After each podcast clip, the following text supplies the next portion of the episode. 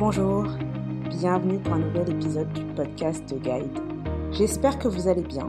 Moi, ça va. Et comme le titre l'indique, aujourd'hui, on va parler échec. Parce que échouer ou ne pas échouer, telle est la question. en vrai, euh, le sujet, c'est surtout que l'échec, ça fait partie de la vie, que souvent c'est douloureux, souvent c'est difficile à vivre. Donc ça peut être parfois quelque chose qu'on évite, mais le but, c'est vraiment plutôt de se réconcilier avec ça, de mieux le vivre pour justement toujours en ressortir grandi. Donc euh, déjà la première chose en fait que, que j'aimerais vous dire, c'est que pour moi gérer l'échec, ça s'apprend comme tout le reste, donc c'est pour ça aussi qu'on est là.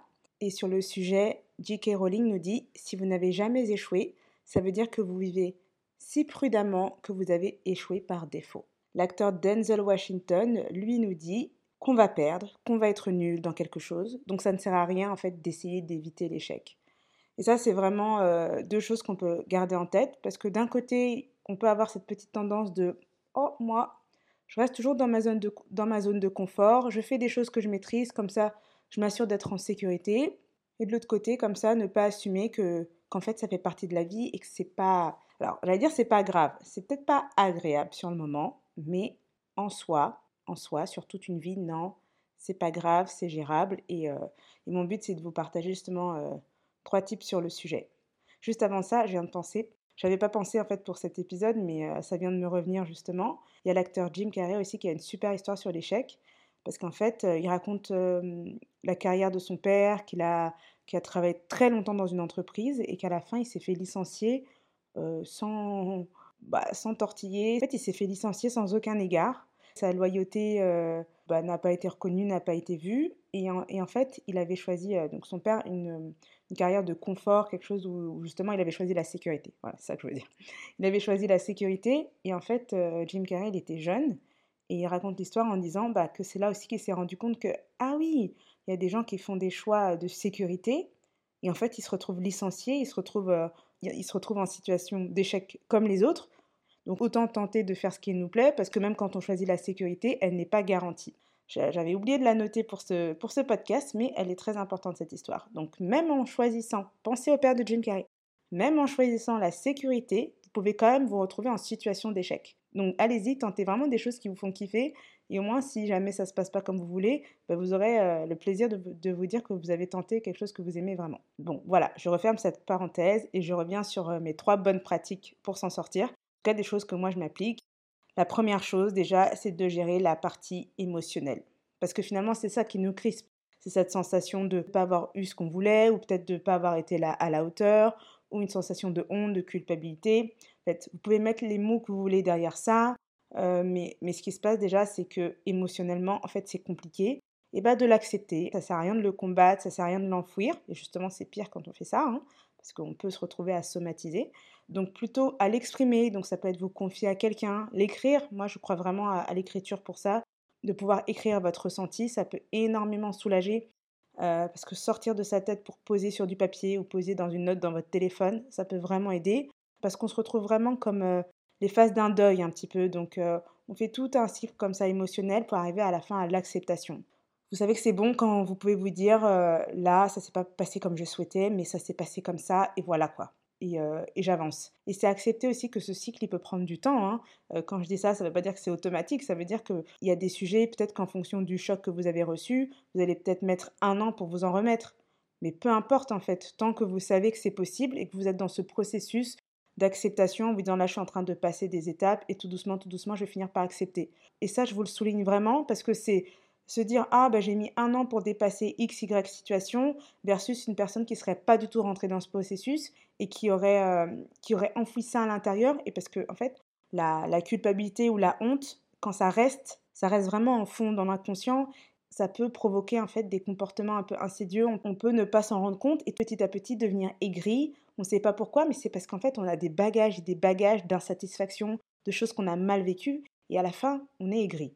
Bon là je vous fais le, tableau le plus extrême possible, mais c'est vraiment dommage. C'est aussi peut-être se couper de bonheur, se couper de plaisir en se disant oh, une fois j'ai tenté quelque chose, j'ai pas réussi et c'était trop douloureux donc je veux plus rien tenter. Et tout ça, je me dis non, c'est pas obligé de se passer comme ça. Vous pouvez tout à fait euh, vous rappeler que non, il y a un processus, je peux extérioriser et je peux être en paix avec cette situation, pouvoir repartir de plus belle et repartir avec un peu de fraîcheur.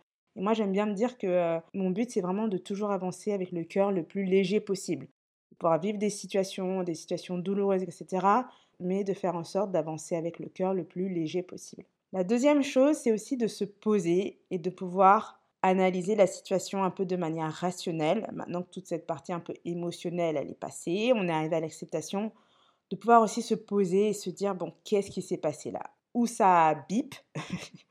pour pas dire le terme, mais euh, qu'est-ce qui s'est passé, pourquoi c'est parti en cacahuète, parce que euh, le but c'est d'éviter que ça se reproduise en fait, parce que quand on regarde pas, quand on met les choses sous le tapis, c'est là qu'on a des chances de reproduire, de reproduire constamment les mêmes situations.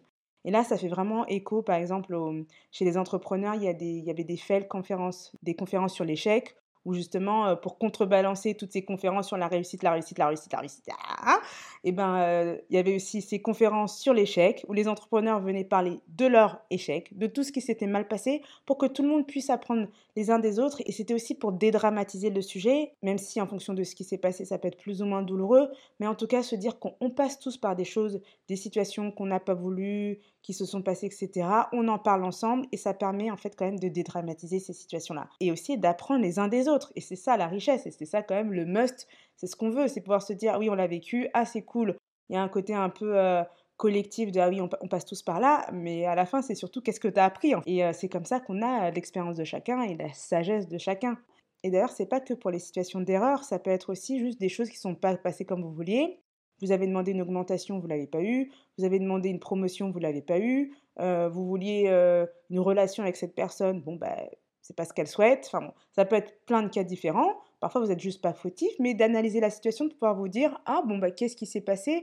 Et un peu comme une rétrospective, un peu comme de l'introspection, pour vous aider à avancer. Parce que peut-être qu'il y a quand même des clés qui peuvent en ressortir. Ça vous permet de mieux comprendre, par exemple, pourquoi vous, vous pensez que vous avez vos chances et qu'en fait, de l'autre côté, pas du tout. Enfin, il y a des choses comme ça qu'on peut voir si on s'autorise à regarder en arrière et à se poser sur les situations. Donc vraiment, la deuxième chose, c'est analyser. Parce que moi, j'aime bien me dire, imaginez un médecin. Par exemple, vous allez chez un médecin, il y en a un qui vous dit, oh moi, oui, bah, je fais des erreurs parce que l'erreur est humaine. Mais euh, bah, quand c'est ça, moi, j'avance et puis euh, voilà, je passe à la suite. Et un deuxième qui vous dit, ah oui, je fais des erreurs parce que l'erreur est humaine. Mais quand je fais une erreur, ben, j'analyse la situation, je tire des leçons, etc. Et après ça, j'avance. Ben moi, je trouve que, je sais pas vous, mais je trouve que le deuxième, il est quand même plus rassurant. Et je me dis, bon, lui, il a la sagesse de l'expérience et il en ressort grandi. Et même si on remonte un petit peu sur les bandes d'école, quand on avait des contrôles, il y avait toujours une phase de correction. C'est-à-dire que le stylo rouge passait, on en avait plus ou moins sur notre copie, mais après, il y avait toujours ce temps de correction. On passait au stylo vert. C'était le moment de regarder ce qui s'était passé, et ben de mettre la bonne réponse, et vraiment de prendre un temps justement pour cette correction pour cette correction parce que c'était là qu'on apprenait. Parce que vraiment s'arrêter juste à ça c'est faux, ça c'est faux, ça c'est faux. Oui, bon, bah, c'est quoi la bonne réponse? Comment je peux faire autrement?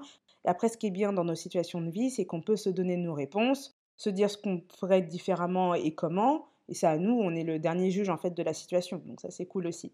Et pour moi, le 1 et le 2, donc euh, gérer la partie émotionnelle en 1, gérer la partie un peu rationnelle, et dans l'analyse en deux, ça permet vraiment de sortir de la position de victime, de victime d'une situation, et justement de prendre possession de la situation, d'être plus du coup dans une posture de pouvoir, dans une posture haute, plutôt que dans une posture de faiblesse qui, oui, en effet, peut être vraiment désagréable en fait. Après, la troisième chose que j'aime bien avoir en tête, c'est la courbe d'apprentissage. Ça, je vous en ai parlé dans le premier épisode aussi, dans la peur de se lancer.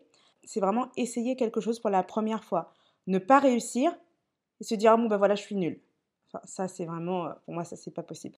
Il faut vraiment avoir en tête cette courbe d'apprentissage et c'est quand même vraiment se rappeler qu'il y a de grandes chances quand même que quand on essaye de nouvelles choses, on soit pas doué tout de suite. Alors parfois, il y a des choses où on est surpris. Et ça, c'est cool. Moi, j'appelle ça un petit peu euh, des choses qui sont dans notre panier, dans notre panier de choses innées, c'est vrai. On peut se rendre compte que euh, la dernière fois, j'ai tenté l'escalade avec une amie. Bah, je pensais que j'avais le vertige, que ça allait être compliqué. Et en fait, j'ai été agréablement surprise que j'étais relativement à l'aise. Oui, bon, ça, ça arrive peut-être une fois sur cinq quand j'essaye quelque chose de nouveau. Mais les autres fois, je me dis, bon, bah, tiens, si ça, je voulais vraiment faire quelque chose là-dedans, il faudrait que je me donne un petit peu et que, et que je m'entraîne. Et ça fait vraiment référence à tout ce qu'on a appris jusqu'ici.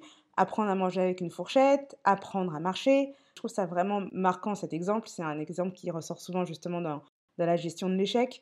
Mais c'est de se dire que, parce que là, quand on apprend à marcher, on est littéralement en train de tomber, tomber, tomber. C'est quand un enfant commence à se lever et à tomber que les parents vont commencer à dire Ah, bah, il va bientôt marcher. Voilà, parce qu'un enfant va jamais se dire Ah non, je tombe trop, je vais continuer à faire mon quatre pattes. Non, on sait qu'au bout d'un moment, en fait, il va marcher. Et du coup, ce qui est dommage, c'est qu'adulte, on a tendance à l'oublier. On essaie quelque chose, première, deuxième fois, ça fonctionne pas, on s'arrête là. Alors que non, en vrai, si ça vous tient à cœur, si c'est vraiment quelque chose que vous voulez faire, eh ben, persévérance, persévérance, entraînement. Les choses viennent vraiment avec l'entraînement. Rappelez-vous justement de cette courbe de l'apprentissage. Vous pouvez taper sur Internet l'effet Dunning-Kruger avec euh, le monde de, la stupidité au début, l'ignorance un peu du débutant, la vallée de l'humilité euh, quand on se rend compte que ah ouais en fait c'est plus compliqué que ce que je pensais et ensuite euh, ça remonte et on a la sagesse de l'expérience. Donc vraiment d'avoir ça en tête quand on commence quelque chose. Moi j'adore vraiment cette position d'élève, se dire que dans la vie on peut garder cette position d'élève et qu'en vrai si on ne l'a pas, ben on n'apprend pas. C'est ça qui est fou quand même parce que si vous êtes toujours dans vos forces, si vous êtes toujours dans les choses que vous maîtrisez, en fait vous apprenez rien, vous apprenez pas de nouvelles choses. Parce qu'il faut avoir cette humilité de, de se dire que ah oui bon bah là je suis au stade de 0, 1, Parfois, vous vous rendez compte même que vous êtes au stade de moins 2, moins 5 de quelque chose, de vouloir gravir ces paliers. Et là, du coup, ça devient la satisfaction de se dire Ah, bah, je progresse. Et c'est ça qui est kiffant et c'est ça qui fait plaisir. Par rapport à ça, l'entrepreneur Sarah Blakely a une super histoire de justement comment forger son état d'esprit euh, par rapport à l'échec. Parce qu'elle raconte que euh, quand elle était petite, quand elle rentrait, euh, son père lui demandait toujours À quoi t'as échoué aujourd'hui? Et qu'en fait, quand elle avait rien à dire, il était super déçu, et quand elle avait quelque chose à dire, il lui, il lui tapait dans la main en lui disant Ah, bravo ma fille, c'est bien, t'as essayé quelque chose de nouveau. Et en fait, pour elle, l'échec, c'est devenu ne pas essayer versus le résultat. Parce que lui, en gros, c'était peu importe en fait que tu aies réussi ou, échoué. Euh, mais du coup, là, il valorisait l'échec. Mais c'était justement, c'était surtout lui montrer Ah, t'as essayé quelque chose de nouveau et bravo, je te félicite pour ça. Je te félicite pas juste quand tu réussis. Et elle, justement, en tant qu'entrepreneur, elle a dû quand même faire face à beaucoup de non, surtout au début, parce qu'elle avait inventé en plus des sous-vêtements euh, féminins et dans l'industrie, en fait, il n'y avait que des hommes, donc c'était quand même compliqué de faire passer ses messages, de faire passer son idée. Elle s'est pris beaucoup de portes, en fait, tout simplement, mais elle a continué, elle a continué avec son état d'esprit et avec toute sa persévérance, sa détermination, elle a réussi. Et là, ça fait depuis très longtemps, elle a une entreprise euh, milliardaire, en fait. Donc voilà, ça, ce sont des principes que chacun, à son échelle, on peut s'approprier, justement. Et aussi, avant de se quitter, je voulais vous partager un petit florilège d'échecs versus apprentissage. Si vous êtes en train de vous dire, par exemple, euh, oui, Sidonie, c'est bien mignon ce que tu nous as partagé, mais là, je suis en plein dedans, la période, elle est vraiment dure, donc c'est pas facile de tenir. Donc, je vous partage quelques petites histoires pour vous aider justement à persévérer et vous rappeler qu'il y a toujours une lumière au bout du tunnel. La première histoire, c'est J.K. Rowling, parce qu'on peut quand même se rappeler que quand elle a écrit Harry Potter, c'était une mère célibataire qui vivait avec les minima sociaux et que le premier tome Harry Potter a été rejeté 12 fois. Euh, donc imaginez quand même écrire quelque chose, l'envoyer et qu'il est rejeté une fois, deux fois, trois fois, quatre fois, cinq fois, six fois, sept fois, etc., etc., jusqu'à 12 fois. Le niveau de persévérance quand même qu'il faut avoir, sachant qu'elle raconte qu'elle avait une intuition, c'était que ce livre va être difficile à publier, mais une fois qu'il sera publié, ce sera un carton. Et qu'en fait, elle s'est un petit peu raccrochée à ça parce que ça lui arrivait un peu comme un flash. Donc voilà, elle s'est raccrochée à ce flash, à cette intuition, et heureusement parce que pour le coup, euh, ça s'est confirmé. La deuxième histoire, c'est celle de L'Alchimiste, le livre de Paolo Coelho, un livre qui a été vendu selon l'auteur à plus de 150 millions d'exemplaires, qui a été traduit en 80 langues et qui a reçu 115 récompenses et prix. En fait, c'est un livre qui a fait un flop. C'est-à-dire qu'il l'a publié une première fois, ça n'a pas du tout fonctionné, il a été vendu à une ou deux personnes, et du coup il a été retiré des ventes. Lui, il s'est dit, c'est pas possible, euh, faut que je retente parce que justement son livre parle de suivre ses rêves, de suivre son intuition, de se faire confiance, euh, d'y aller, etc. De se dire que quand on veut quelque chose, l'univers conspire pour nous l'apporter aussi. Donc il pouvait pas s'arrêter à ah bah il a été publié et puis bon bah tant pis. Du coup il a retenté, il a retenté et heureusement qu'il a retenté parce que comme je vous l'ai dit, 150 millions d'exemplaires de vente pour ce livre. Et ensuite il y a Sylvester Stallone aussi parce qu'il a écrit Rocky. Très bien. Mais en fait quand il a écrit Rocky, c'était un acteur dit de seconde zone. Donc les studios lui disaient Ah oui, le script est top, mais par contre sans toi, parce que t'es pas un acteur assez renommé en fait pour porter le film. Et lui, il a dit non, non, non, non. Il a persévéré, persévéré, persévéré, jusqu'à ce que quelqu'un lui dise oui, ok, on te prend toi et ton script. Sans ça, on n'aurait pas eu de Rocky non plus. Ensuite, un rapide petit rappel. Steven Spielberg a été rejeté trois fois d'école de cinéma. Walt Disney a été viré d'un magazine parce qu'on lui a dit qu'il n'était pas assez créatif et qu'il n'avait pas d'idée originale. Michael Jordan s'est fait virer de son équipe du lycée et on lui a dit qu'il n'était pas vraiment fait pour le basket.